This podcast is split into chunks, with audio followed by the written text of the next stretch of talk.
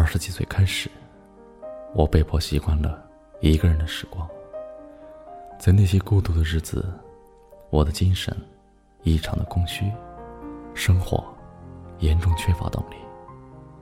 这是一种从心理上散发出的苍白，比体力上的疲惫更要糟糕。我常常倚在床头，披头散发，一边吃着薯片，一边喝着饮料，觉得生活无聊透了。有一天在网上刷朋友圈的时候，发现读到一篇文章，讲的是时年三十七岁的。台湾文案教母李新平，这个把生命活成一场盛宴的女人，成全了我日后的自我拯救。我问自己，距离三十七岁还有多少日子？到那个时候，我可以成为李金平那样用纸笔相机来施展创作欲、满脑子都是新鲜想法、特立独行的女人吗？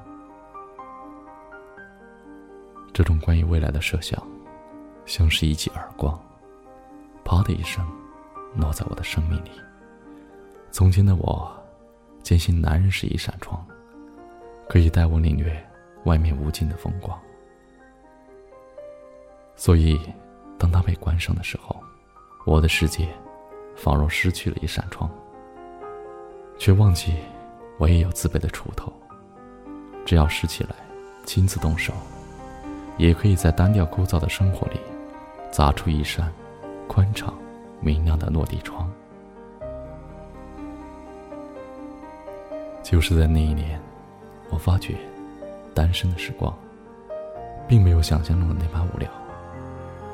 我为自己的人生，列出了一张清单。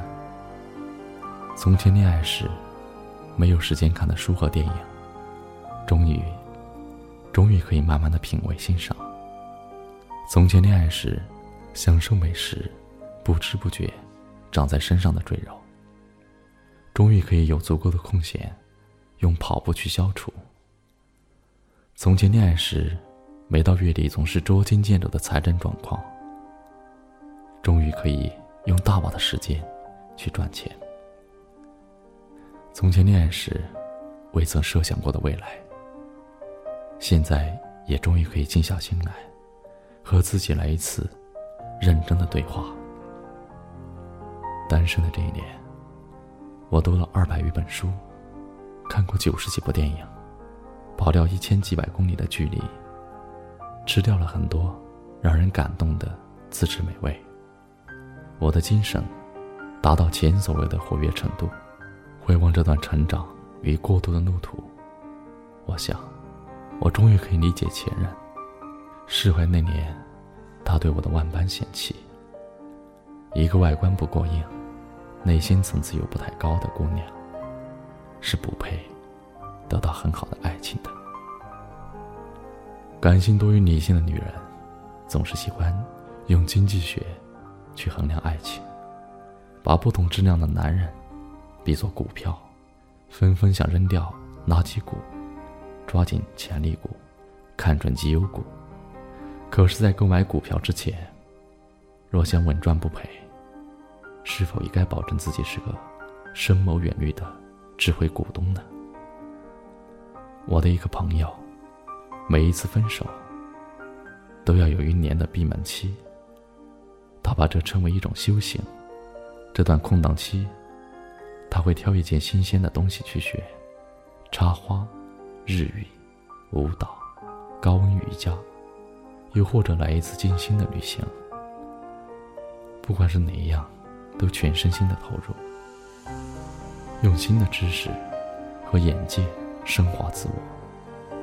等到闭门期一过，他才欣然去接受男人的邀请，而的下一段的恋情，大多质量要比上一次好。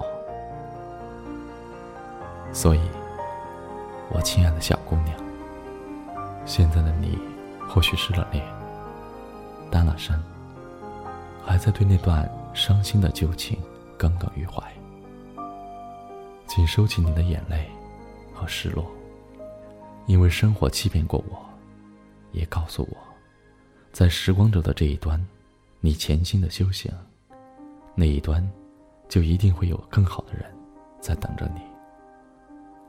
他健康向上，幽默开朗，睿智忠诚，正在等着，许你一生的好光阴和不辜负。